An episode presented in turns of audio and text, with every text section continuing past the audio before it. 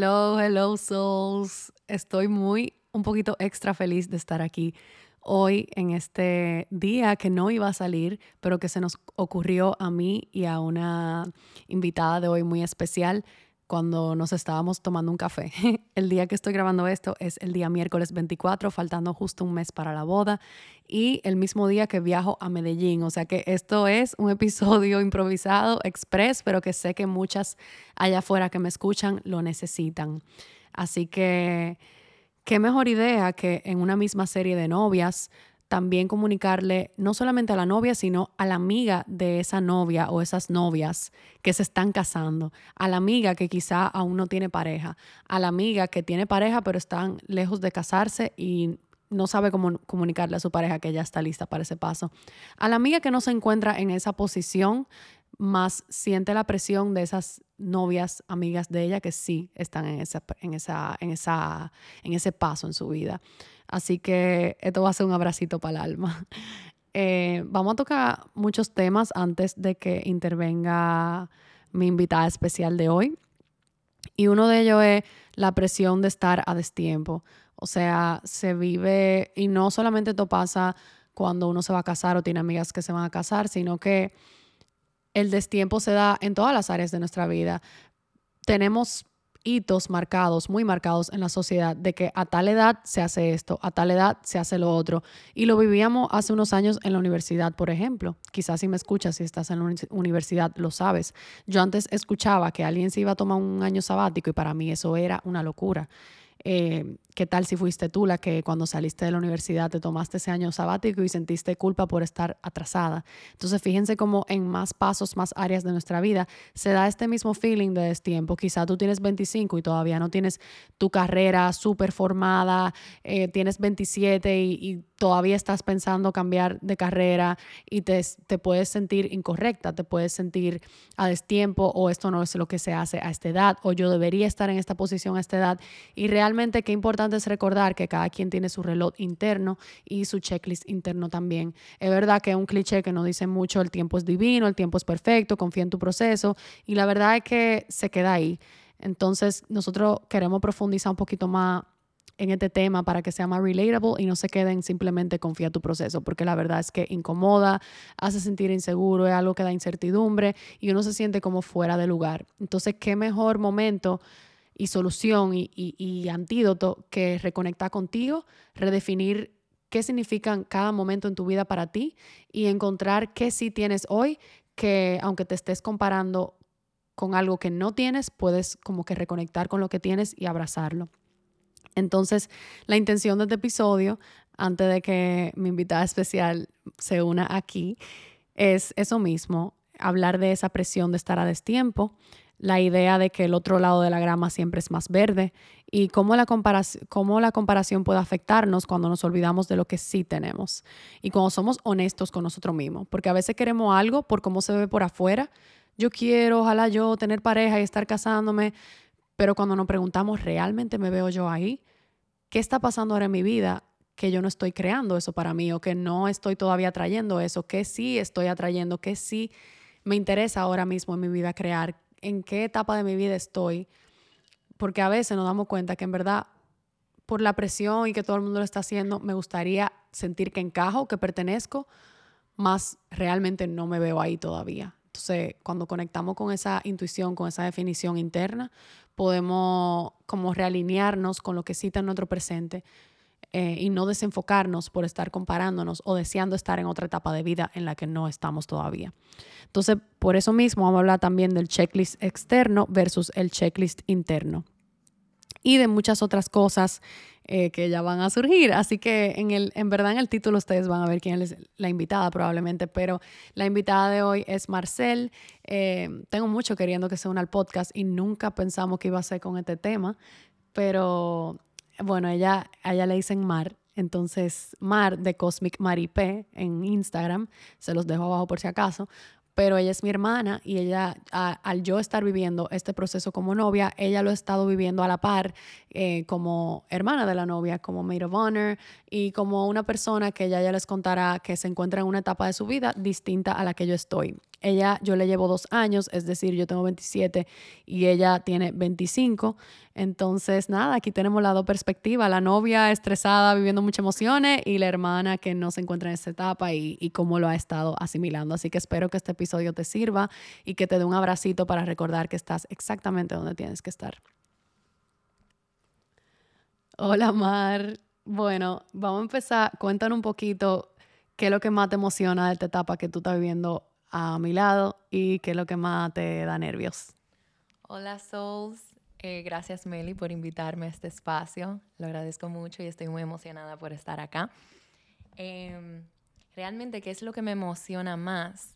Em, de manera desprendida, eh, fuera de lo que puede estar ocurriendo en mi interior, me, me emociona mucho ver a mi hermana cumpliendo sueños junto a una persona que, le aporta. Eh, me emociona también poder ser parte de la creación de ese momento donde se va a consagrar esa unión.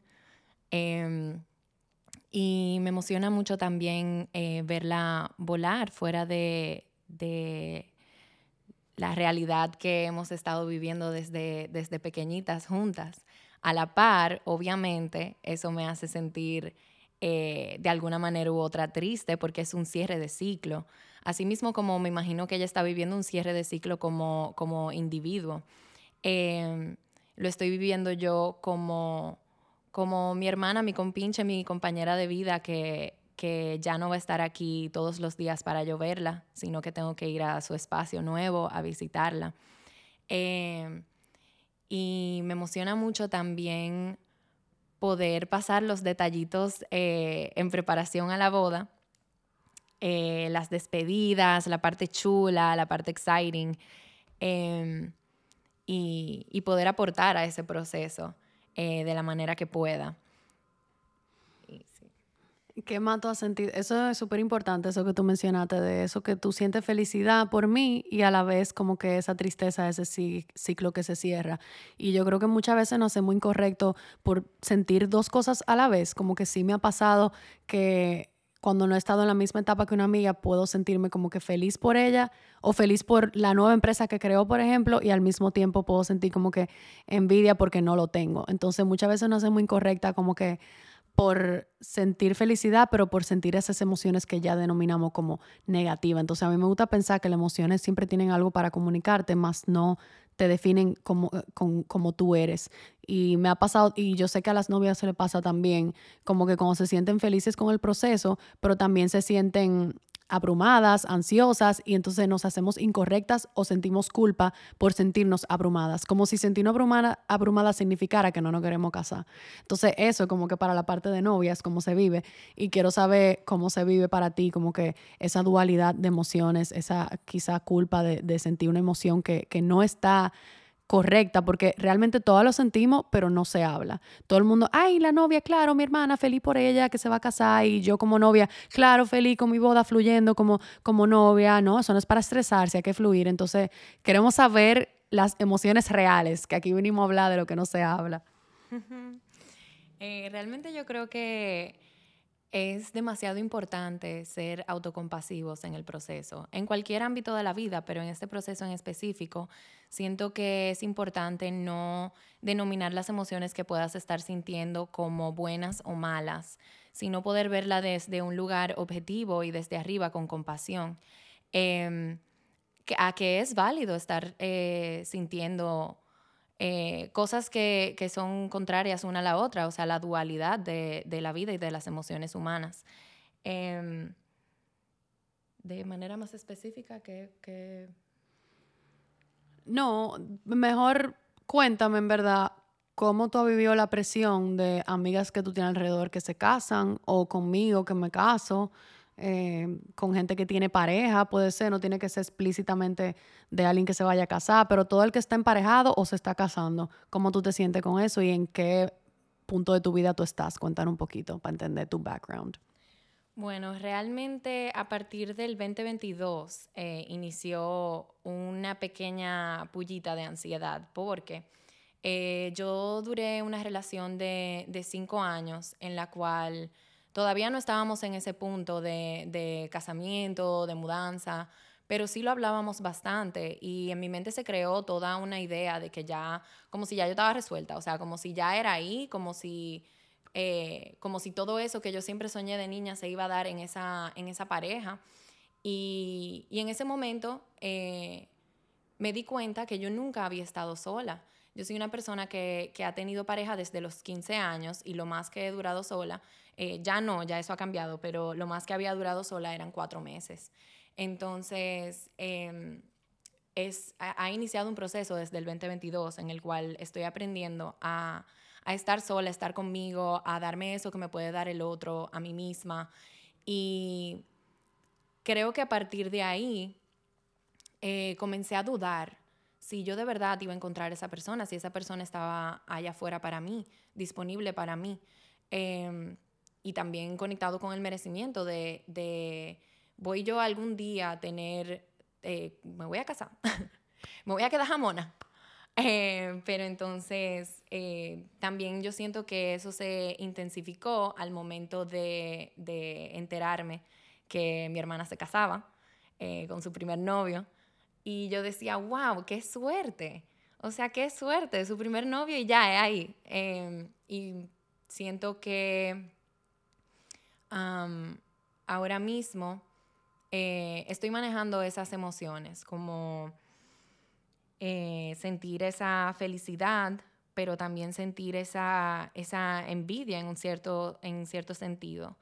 Em, porque es algo que no tengo y es algo que, que voy viendo desde la carencia y, y, desde la creencia limitante de que cuando una mujer se casa está realizada. O sea, ya yo puedo, I can rest.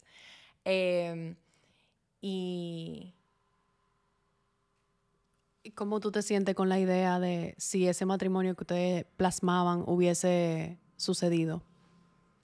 Realmente yo sé y sabía en el momento internamente de que, de que no podía ser ahí porque, o por lo menos en ese momento, porque nunca había estado sola y si yo no tengo eh, mi individualidad y, y, mi amor propio bien eh, centrado, ¿cómo puedo yo eh, comprometerme a una vida entera con, otra persona, compartiendo energía con otra persona, sin, sin estar necesariamente preparada internamente para ese paso?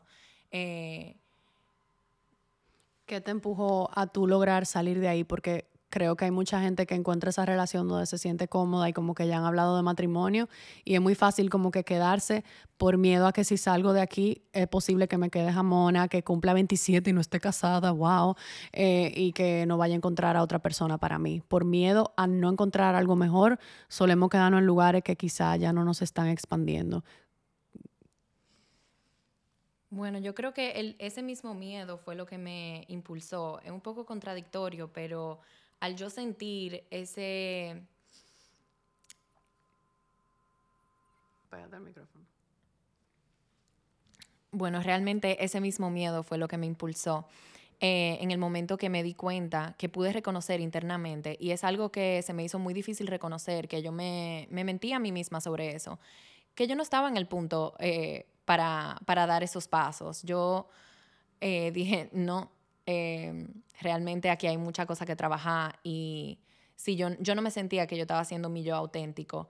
Entonces, ¿cómo yo puedo em, no estar dentro de mi yo auténtico y aún así seguir adelante con, con algo que no está viniendo desde mi yo auténtico? Eh, que quizás está viniendo desde... Em, desde querer cumplir eso a como de lugar de, casarme, porque eso siempre ha sido para mí, no sé bien de dónde viene, pero es una creencia limitante que tenemos desde, desde niñas con el complejo del príncipe azul, de, em, pero sí tengo ese sueño de casarme y tener mi familia y siento que estaba eh, proyectando esa, esa visión y creencia limitante hacia mi presente, actuando desde ahí. Entonces... Fully, yo siento, tú ibas a decir algo. Sí. Dale, dale, termina. No, iba a decir que eh, a partir de ahí fue que me di cuenta em, que debía haber un compromiso mayor conmigo misma antes que con otra persona. Em, y a partir de ahí me puse para mí, a crear esa versión de mí que sí va a traer eso que, que mi alma anhela, ese companionship que sí se alinea con, em, con mi yo auténtico. Y eso que yo creo que se romantiza mucho ese proceso que tú acabas de describir. Y yo, esto es consejo de hermana mayor también, como que no crea que porque tú elegiste eso para ti, porque tú te comprometiste contigo, que ahora todo iba a ser chulo, que entonces tú estás vibrando en self-love, que te iba a ir bien, que te iba a sentir bien, porque muchas veces lo que tú eliges que es mejor para ti no necesariamente te va a traer confort. Hay veces que te va a incomodar porque esa incomodidad es lo que te va a expandir a tu siguiente nivel.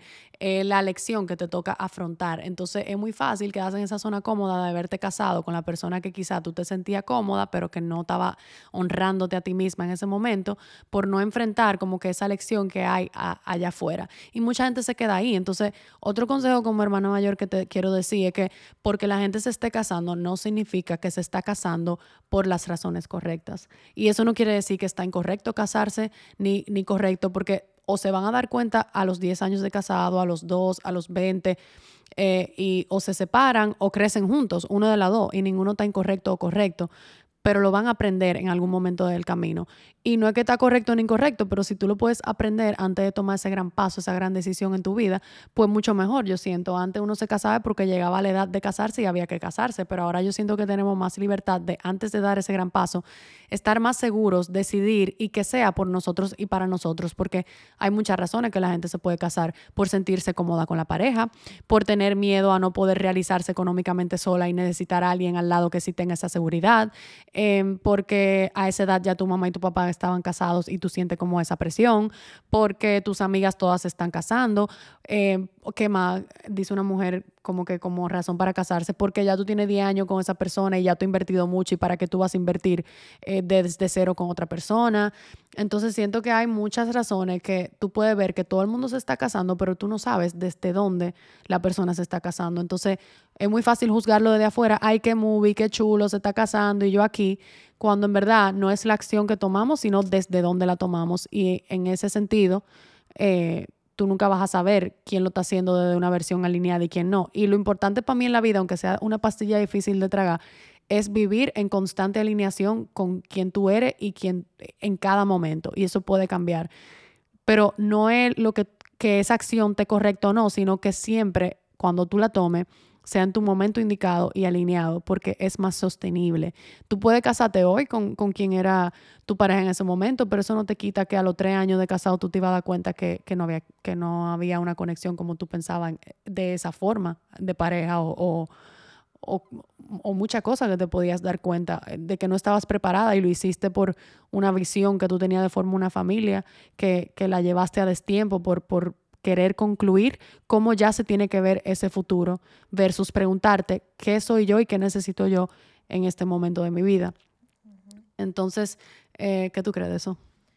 Yo siento que es eh, sumamente importante uno, eh, uno saber ¿Qué es lo que uno busca en, una pareja? Esto es para las mujeres que aún no están en el punto donde se van a casar o quizás eh, ni siquiera tienen una pareja y tienen y sienten ese miedo de, quedarse solas y no, no encontrar esa persona. Yo siento que eso pone en peligro, esa forma de pensar pone en peligro tu, tu autenticidad y lo que tú realmente buscas en alguien. Quizás tú empiezas a proyectar y a ver el potencial de esa persona y a eh, ver y crearte un ideal y una ilusión de quién es esa persona, eh, moldeándola a, en tu mente a lo que tú quieres que sea, pero no atreviéndote a ver que quizás esa persona no, no es eso que tú anhelas y, todo por miedo a, terminar esa relación, a... Em, a moverte. A moverte para no settle for less, para no Conformarte. Eh, conformarte. Em, por presión quizás de, la edad también. Eh, y de ver a todo el mundo en tu alrededor estando en esa página y tú no. Eh, por ejemplo, yo soy una persona que pensaba de chiquita, así, a los 16, que yo iba a estar casada y con hijo a los 24. Ay, mi madre. Yo tengo 25 y acabo de terminar una relación, bueno, hace unos meses, y, ya para mí, o sea, teniendo esa creencia limitante de que yo iba a estar casada y realizada a los 24, em, ya yo creo que me voy a quedar sola, porque yo, por ejemplo, no estoy lista todavía para tener eh, una relación eh, así de íntima con alguien. Eh, con ese nivel de compromiso. Y tengo 25, entonces ¿cuándo va a ser? A los 30, ¿cuándo yo voy a tener hijos? Yo sueño con tener un hijo, yo sueño con tener cuatro. Entonces, ¿qué vamos a hacer? Ahí está la presión. Y yo volviéndome loca, eh, desenfocándome de lo que son mis sueños y metas personales, que no tienen nada que ver con una pareja, con el amor sino que tienen que ver con el amor propio, con lo que yo anhelo, con lo que yo vine a hacer aquí en la tierra. Yo vine aquí a buscar un hombre, por Dios. Solamente. Solamente. Eso llega solo. Yo, una de mis canciones favoritas que yo escuchaba mucho antes se llama Love is what happens when you make other plans. Viene solo. Y, viene si tú estás alineada con, con quién tú eres, porque vamos a decir, si somos romanticones, eh, tú tienes una persona que está predeterminada para ti out there, ¿verdad? Si tú no te alineas contigo misma y quien tú viniste a ser aquí en la tierra, esa persona no tiene forma de entrar en tu vida porque no hay espacio, tú estás desde la carencia. Em, entonces... Sí, yo, o sea, con eso que tú dices ahí me parece importante. Yo no sabía eso, que tú te imaginabas a los 24, mira muchachita. Eh, yo me imaginaba a los 28, estoy temprano. pero, joven, yo juraba. Pero no, eso que tú dices es importante porque eso es una promesa que tú te hiciste a ti misma o, una expectativa, vamos a ponerle, que viene muy desde el ego y eso lo solemos hacer mucho. Entonces, válido y entendible que tú te sientas aún como más incómoda porque ya tú tenías como esa expectativa propia que a los 24 tú ibas a estar casada. A mí no me pasó así porque mi expectativa era estar casándome a los 27, 28. Yo no quería saber de nada a esa edad tuya. Eh, pero hace sentido de que ya tú hayas pasado esa edad y que no estés ahí. Pero por eso me gusta como que separar esas promesas que nos hacemos o expectativas que tenemos desde el ego versus como que lo que de verdad estamos emanando, porque es muy fácil decir, a los 24 yo quiero estar casada, pero ¿qué está pasando a tus 23? ¿Qué está pasando a tus 24? Y uno se choca con la realidad de realmente esto que yo deseo lo estoy emanando ahora mismo yo digo que quiero estar casada a los 24, pero yo estoy saliendo, yo estoy conociendo gente, yo estoy en la universidad, yo estoy acabada de graduar, yo estoy descubriendo que me gusta para eh, trabajar, yo estoy que prefiero quizá tener relaciones más cortas con distintas personas porque quiero conocerme, o sea, y entonces tú estás como que, emanando eso y al mismo tiempo deseando estar casada, como que no compagina. Entonces, muchas veces es difícil como que buscar esa coherencia porque tenemos a dos vocecitas, una que es la interna que dice, esto es lo que yo estoy viviendo y lo que yo quiero, pero otra es la que dice, en base al checklist de la sociedad, esto es lo que yo debería estar viviendo. Entonces, cuando esas se mezclan, hace como que un clash y es cuando nos hacemos incorrectos, creo yo. Y otra cosa que te quería decir como consejo de hermana mayor eh, de algo que tú mencionaste fue que tú dijiste, me gustó, me hizo ruido algo que, hiciste, que dijiste al principio del episodio, que fue que qué suerte que yo me estoy casando con mi primer novio. Pero quiero hacer ahí un contraste porque puede que haya otra persona que solamente tuvo un novio y te contenta o puede haber otra que ha tenido 50 y, y no ha encontrado suerte y sentirse incorrecta. Cuando realmente hay dos tipos de personas o más, pero vamos a separarlo en dos arquetipos. O sea, está, esa persona abierta, que se deja ser vulnerable, que no le tiene miedo a enamorarse, que le rompen el corazón y, tiene la valentía de abrirlo de nuevo. Por ende, tiene muchas parejas o, se conoce en el mundo del dating, que yo creo que es algo que me identifico con, contigo, con ese arquetipo. ¿Tú te identificas? Tú eres más abierta, salta, te lanza. Yo no, yo soy muy cerrada, era muy cerrada. Y, y, acuérdate que eso que tú dices que me casé con mi primer novio, llegó a los 22, casi 23 años. O sea, yo tuve todos esos años de mi vida sin nunca intimar, alejando relaciones de mí, que todo el que me quería querer o me quería invitar a algo, yo lo rechazaba, no sabía recibir amor, para después quejarme que nadie me quiere. Eh, me metí en relaciones donde yo le gustaba a la persona, pero la persona no me gustaba a mí. Mi merecimiento estaba torcido, me enamoraba del potencial y, y vivía las relaciones en mi cabeza, en mi ser, sin necesariamente estar con la persona y sufría igualito el heartbreak. Entonces, Los heartbreaks se ven diferentes para cada quien. En mi caso, por ser tan cerrada en esa época, yo lo vivía muy en mi cabeza, muy en mi imaginación, pero así fue que yo aprendí. Yo no aprendí dating a mucha gente, pero yo aprendí en mi proceso interno, de mi mundo interno, y yo también llegué a cuestionarme, porque ustedes tenían novio en ese momento, que, que, que dicen que ahora no se están casando, pero en todo eso que yo tuve eh, soltera, tú siempre tuviste novio. Entonces, exacto, yo también fui la que no estaba en la ola. O sea, tú siempre tuviste novio, yo nunca tenía novio y era como que, ¿qué me pasa? Y de ese momento que yo me enamoraba de alguien del potencial, yo me quedaba, cuando no me querían, yo me quedaba, ¿qué yo tengo? ¿Qué me pasa? Pero entonces es un proceso que yo tenía que vivir porque entonces me enamoraba de la persona que yo sabía que no estaba emocionalmente disponible, que me decía que no quería novia, que me decía que estaba en otra página, que me dejaba de hablar por meses para después aparecer un día random. Entonces ahí era que yo quería estar porque de la herida del rechazo viene la idea de que tú el amor te lo tienes que ganar, de que tiene que ser difícil de conseguir. Si es fácil, ya como que te aleja. Si es difícil, entonces eso te atrae. Es un premio que tú te tienes que ganar. ¿Y qué dice eso? No solamente que la persona al frente está emocionalmente disponible, sino que tú lo estás. Entonces yo necesitaba ese momento de conectar conmigo y de entender que a quien yo tengo que aceptar primero es a mí misma, porque si no, yo voy a seguir buscando el rechazo allá afuera. Entonces ese novio llegó a los 22 y se quedó, pero ya yo había sufrido, vivido dándome palo con la pared, que no aparecía mucho tiempo, que fuera un proceso interno que tú no viste o que tú sí quizá lo viste, pero se te olvidó cuando comenzamos este episodio. Sí, 100%. Yo creo que hoy en día estamos reversed roles, pero tú 100% estabas ahí, ahora yo. Entonces el que me ve de afuera, ay, ella cumplió 22 y conoció a su primer novio y ella se va a casar con él, qué, qué suerte. No, mi hermana, yo me sentí muy rara, muy incorrecta de no atraer a los hombres, entre comillas, porque era yo que lo rechazaba, de no gustarle a nadie, de nunca tener novio y, y de ser como que la que cuando yo le voy a gustar a alguien y de no atreverme ni siquiera. Pero entonces yo quería gustarle a alguien, quería novio, pero mi proceso interno me decía, yo no voy a abrirme con nadie, yo no voy a ser vulnerable, yo no voy a enamorarme de nadie, yo no voy a compartir con esa persona. ¿Y qué, va, qué yo voy a hacer cuando venga a mi casa? Voy a tener que estar con él. O sea, hasta eso me daba esgrima a mí, como que de intimar con alguien, muy cerrada. Entonces yo quería algo y estaba emanando otra cosa. Perfecto ejemplo.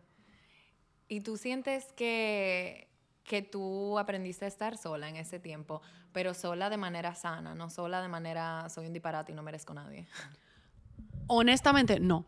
O sea, ahí te he dicho que dice que tú te tienes que amar a ti primero y encontrar ese amor propio antes para tú atraer esa pareja. No necesariamente. Sí tú necesitas otras cosas, pero no, no necesariamente amarte con locura. Y esto lo he dicho en más episodios, como que cuando mi pareja llegó a mí, yo le supe decir en noches de alcoholizada eh, que me iba a hacer daño, que, que me iba a dejar, como que estas predisposiciones que yo tenía, que yo no sé cómo él se quedó ni, y no se asustó de ese tipo de comentarios, pero se quedó, se quedó porque el que está para ti, ti. Eso sí, aunque yo no sabía bien cómo se veía quererme, cómo se veía estar conmigo, yo sí tomé la decisión consciente de que cuando yo me graduara, yo iba a llegar y yo me iba a atrever a salir en una cita. No que yo me iba a amar ni me iba a enamorar de mí, que yo me iba a atrever a salir en una cita. Lo que pasa es que yo me imaginaba conociendo a más de una persona en varias citas, pero me quedé pegada con la misma cita que con quién me voy a casar, pero lo intenté. Y, fíjense que en verdad yo conocí a mi pareja en una noche en La Gloria, cuando eso estaba de moda, en una discoteca de aquí de Santo Domingo, y fui yo que le fui a hablar, porque yo me había metido el chip, yo soy muy así, cuando se me mete algo en la cabeza, yo voy hacia ello, que yo dije que yo iba a poner de mi parte, que me iba a lanzar, que me iba a atrever y que me iba a abrir a, a posiblemente enamorarme. Y fue el proceso mancioso de mi vida al principio, de cuando me dedicaban una canción, yo me caía, cuando, yo dedicaba una canción, después me quería morir, que fui muy cheesy, que por qué me abrí, que cómo yo le mandé eso, qué va a pensar ahora. Y entonces, esa era totalmente ansiosa. Y claro, chicas, toda esa parte ansiosa yo la escondía de, la persona porque estábamos empezando a salir. Yo nada más le mostraba que, lo tranquila que yo estaba y, lo fluida que yo era. Pero eh, Marcel me veía detrás de puerta con toda esa ansiedad, toda esa cosa. O sea que no están solas. Tanto el que tiene mucho novio y el que nunca ha tenido y luego encuentra la pareja ideal, todo es a destiempo. Vieja, a mí, a mí me pasó, la que me hace el láser en, en láser, me vio comprometida cuando yo llegué en enero de 2023 y me dijo, ay, ya tú te comprometiste, qué chulo, ay, ojalá yo, ya yo estoy loca por comprometerme, yo tengo como dos años con mi pareja, ella tiene más edad que yo. Y, y vieja, dos meses después que me toca láser de nuevo, está comprometida. Y yo, ah, viste, a ti también te tocó. No solamente eso, estaba comprometida dos meses después que yo y se casa tres semanas antes que yo. ¿Quién le iba a decir a ella que ella deseando eso se iba a casar hasta antes de la persona a quien ella estaba envidiando. Entonces el tiempo funciona así. Tú siempre tuviste novio, ahora no tienes. Yo nunca tuve novio, conocí al primero, me voy a casar con ese. Entonces la vida da mucha vuelta. Tú no sabes si en un año, si en dos, tú vas a dar ese paso también, si es que lo quieres, si es que lo deseas. Pero lo importante es qué tú haces en ese in-between y quién tú estás haciendo hoy para entonces tú estás en coherencia con eso que tú sueñas mañana. Que vamos, yo creo que podemos ir cerrando con la idea eh, para que tú nos compartas un poco, todavía no sé lo que yo te voy a pedir que compartas, yo estoy hablando así, eh, para que tú nos compartas un poco entonces, no sé, como que, que cuál ha sido tu diálogo interno cuando hablan mucho de boda a tu alrededor, cuando otra amiga se comprometió, cuando en Instagram salió otro story con un anillo. Eh, cuéntame de eso primero. En pocas palabras. ah, literal. Ah, de verdad, yo estoy que repelo y no me gusta, o sea, me siento mal conmigo misma, porque es algo bonito, es algo de celebrar el amor. Y, y realmente se me dificulta verlo de otra manera, como que luego de que yo tengo esa reacción, ok, yo me calmo, pero, pero realmente es un tema que a mí interiormente me tiene saturada porque yo estoy en un proceso de, de aprender a estar sola em, sin sentirme sola. O sea, estar conmigo, tener una relación conmigo. Em, y a veces eh, yo encuentro en mí ese autoengaño de, ok, ya aprendí a estar sola, estoy lista para una pareja. No, ahí yo estoy eh, como haciéndole caso a la incomodidad que me genera aprender a estar sola y querer salir de ahí con quien sea, con quien sea. Déjame yo date, voy a date. Y el primero que date, ya me enamoré, me enamoré, pero no, no me estoy enamorando de la persona, me estoy enamorando de mi idea y de que ya es aquí. No importa cómo sea esa persona, esa persona puede ser lo más desalineado, lo que yo quiera. Y yo digo, sí, sí, es ahí. Es ahí. Yo creo que tú, eh, tú eres muy enamoradiza, vamos a empezar por ahí. No, 100%. Entonces, yo creo que puede estar pasando algo así, como que desde que tú encuentras a esa persona, tú te borra como que como es, los red flags, green flags, y te enfoca en, al fin, ya apareció. Sí, no, yo cojo, yo cojo, lo que me den. Pero también no te haga incorrecta por, por como que el aprender a estar sola no se tiene que ver estando literalmente sola. Cada quien conoce su proceso y es verdad que tú siempre has tenido novio y que es válido tú también como que aprender a estar contigo, pero también si tú quieres salir a dates, percibí como que tú tienes miedo de salir otra vez a dates por miedo otra vez a encasillarte con qué sé. ¿Estoy bien o mal? Sí, realmente ahora mismo yo estoy cero abierta. Eso puede ser por ese miedito de que tú entonces ahora perdiste un poco de confianza en ti misma. Pero eso está adentro. Y creo que esperanza también, como que de verdad, un heartbreak más. O sea, hasta un casi algo me rompe el corazón a mí. Ya yo no puedo con más. Es que lo casi algo tienen su peso, ¿eh? Yo nada más tuve casi algo y para mí yo aprendí de mis casi algo. Yo creo que el dating es bueno para conocerte también, más allá de encontrar, más allá que salir a pescar, es salir a conocerte. Sí, eso sí ha sido también un, diálogo interno eh, y un proceso eh, para mí ahora mismo, de que gracias a que me permití eh, a vivir eso hace poco, pude agregar, ir agregando a mi lista de qué yo quiero en una relación, conociendo, conociéndome, em, de qué yo necesito, qué yo requiero, qué son no negociables para mí, cuáles son los red flags que yo he visto y que no quiero volver a ver.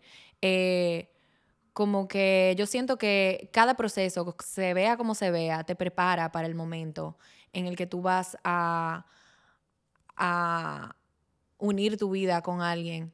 Em, y, y, siento que el tiempo de cada uno es perfecto porque cada quien tiene su manera y las cosas únicas para esa persona, para... Em, para poder aprender y recolectar herramientas para poder sostener una relación saludable en, el futuro. Y, y, siento que muchas veces empezamos a ver eh, hacia afuera cuando, cuando el proceso de cada quien, you have to trust the process. Hay que confiar en el proceso, en tu proceso. Y, y nada, eso. Y se vale confiar y estar triste al mismo tiempo. Y eso que tú decías de, de que tú dices, cuando veo otro niño en Instagram, es muy válido y no hay que hacerse incorrecto por eso tampoco. Yo creo que nosotros sufrimos más cuando nos hacemos incorrectos por sentir lo que estamos sintiendo. Y eso es tu propia medicina, porque yo era una persona mucho más lógica, mucho más cuadrada, mucho más en mi masculine, y tú era que me decía, tú no estás mal por sentir eso, porque tú sientes, o sea, tú lo estás sintiendo y ya, y yo no entendía. Yo dije, no, Marcel, yo no debo estar sintiendo eso tú no me estás entendiendo. Entonces, sufrimos más cuando nos enfocamos en ese deber ser y no nos dejamos simplemente sentir.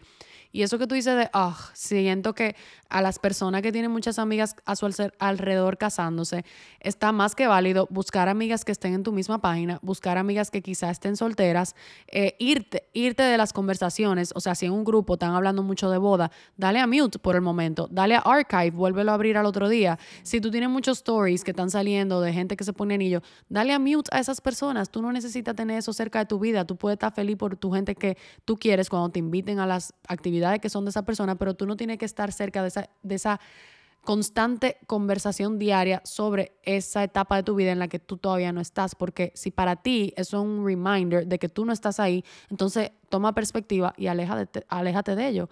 Quizá para que te ayude a enfocarte en lo tuyo. Señores, denle a mute a la gente, denle un follow, usted lo vuelve a seguir después. Eso no tiene que ver con la persona, eso tiene que ver contigo misma, tu self-care y tu salud mental que va primero. Entonces, es válido, la verdad, sentí. Mira, yo tenía una amiga el otro día que yo le empecé a contar de, amor, de algo de mi boda, y me dijo, espérate, espérate, espérate. cuando, cuando yo fui a buscar mi vestido, tú sabes quién es. Eh, y yo le dije, no, no, no, válido, válido, válido. O sea, yo no me ofendo por eso, yo ya, dame un break a la conversación. Sí, 100%. Yo creo que es totalmente válido tú darte el espacio para tú poder procesar esas, eh, esos triggers, esas cuestionantes que te eh, que te aparecen cuando tú ves eh, a alguien hablando de esos temas y, de etapas donde tú aún no estás. Como que desconéctate un poco y, está contigo un poco y también em, procesa esas emociones sin juzgarlas para que después tú puedas volver a reintegrarte en la conversación desde un nuevo punto de vista, desde más abundancia, desde yo no carezco esto.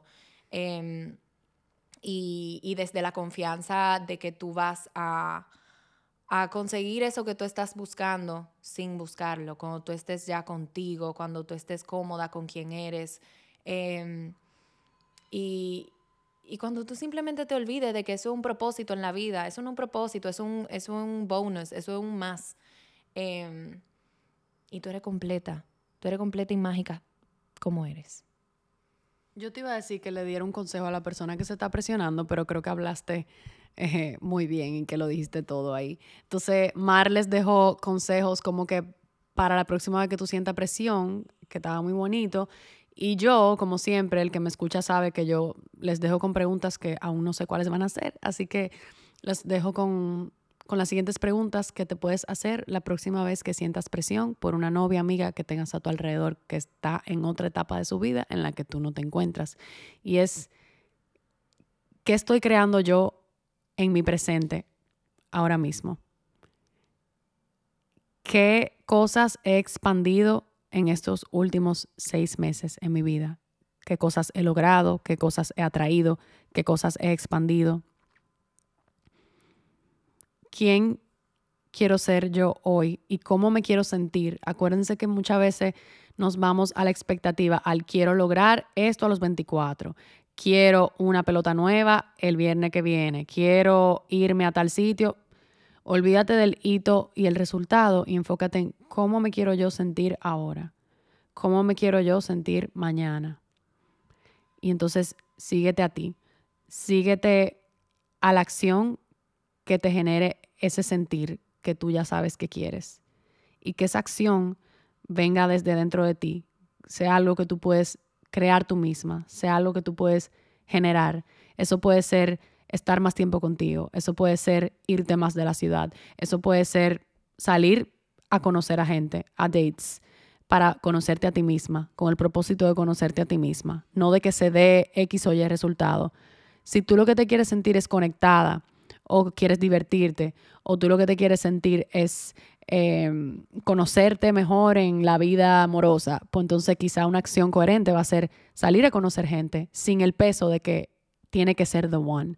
Entonces, hazte esas preguntas para que reconectes con lo que tú tienes a tu alrededor, lo que tú eres hoy y quizás te das cuenta que tú no estás lista para ese paso de casarte y que tú estás donde tienes que estar. Así que apaga un poco el ruido de allá afuera para que comiences a escuchar tu voz adentro. Em, Mar creo que quiere decir algo más. Voy a dejar que ella cierre. Eh, yo por mi parte, muchísimas gracias por participar en este espacio, Mar, y muchísimas gracias al que nos escucha por recibir este episodio que creo que era muy necesario para acatar a las otras personas que nos están casando. Mar, te dejo cerrar, nunca he dejado cerrar a nadie. Gracias, Meli, y gracias a los que están escuchando hasta aquí. Em, yo quiero dejar dicho una cosa y una pregunta, y es em, que conectes con tu deseo, con lo que anhelas. Em, ¿Qué anhelaba esa niña de seis años, esa niña interior, eh, independientemente del mundo externo, de los miedos, antes de que el miedo te dijera quién ser, quién eres y qué quieres? Em, conectar con, el, con lo que sueñas, siento que te abre las puertas a, crear otras cosas, a, crear, em, a soltar lo que la carencia. Siento que te conecta con, la abundancia y, y con tu ser y tu propósito aquí en la tierra. ¿Qué sueñas? Y enfócate en eso y suelta todo lo que no te funciona. Em, muchas gracias. Espero que este episodio les haya resonado, que hayan podido sacar em, conclusiones positivas y que de verdad se hagan estas preguntas y reflexionen para que su presente se les haga más ligero y se les haga cómodo y em, agradable estar dentro de sí mismas, de su cuerpo y, del, y, el, y el tiempo y etapa en la que están en este momento. Eh, gracias por recibirme, Meli, en este espacio. Y, y nada, feliz día,